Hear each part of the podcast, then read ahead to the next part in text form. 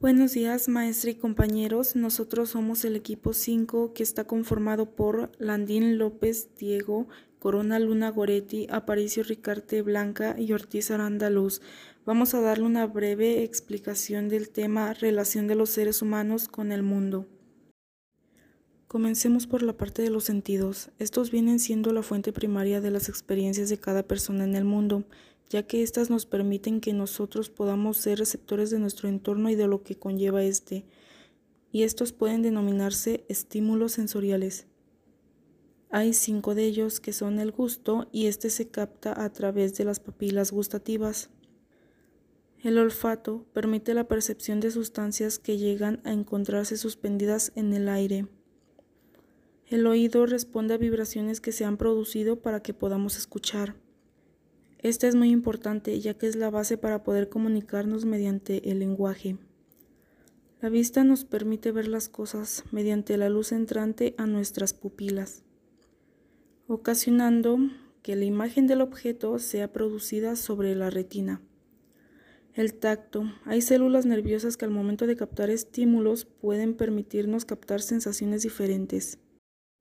Continuamos con el lenguaje y este es otro elemento muy importante para poder transmitir nuestros conocimientos hacia más personas y mediante el lenguaje se pueden conocer a una más personas y tener acceso a más pensamientos. Estos pueden ser orales o escritos. Cosmovisiones, ciencia, filosofía. Las cosmovisiones tienen como raíz etimológica la palabra griega cosmos, cuyo significado quiere decir orden, armonía, belleza. Una cosmovisión puede comprenderse como una visión del universo. A lo largo de la historia han existido diversos modos de ver el origen del universo, dependiendo de la cultura y la época, planteando siempre cómo se formó el mundo que nos rodea y cuál es la estructura del universo. Ciencia. Podemos encontrar también cosmovisiones científicas, nos brindan explicaciones del mundo con base en argumentaciones. Gracias a los aportes de varios científicos y astrónomos, surge una nueva visión del mundo y una nueva manera de abordar la física y las matemáticas, entre ellos Nicolás Copérnico, Galileo Galilei y George Gamow. Filosofía. El término filosofía fue acuñado por Pitágoras y significa amor a la sabiduría. Otorga todos los fundamentos teóricos para las diferentes cosmogonías. Los primeros filósofos griegos dan un salto muy grande pasando del mito al logos, siempre planteando cuál es el origen de las cosas. Existen diversas ramas o áreas de conocimientos dentro de la filosofía.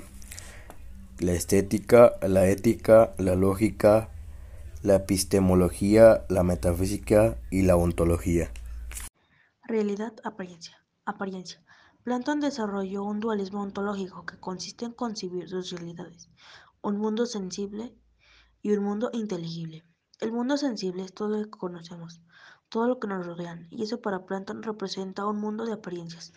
El mundo inteligible es algo que está en un lugar celeste, en Imperium Topon, es decir, un lugar más allá de los cielos o de.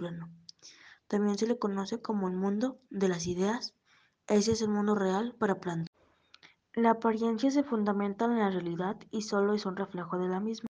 Realidad. El concepto de realidad se vuelve problemático ya que es una separación entre lo que lo denomina res cognitiva, ser pensante, y res extensa, cosa material. Hegel retoma esta forma de pensamiento cuando afirma que todo lo real es racional y todo lo racional es real, es decir, todo lo que consiste en la conciencia real.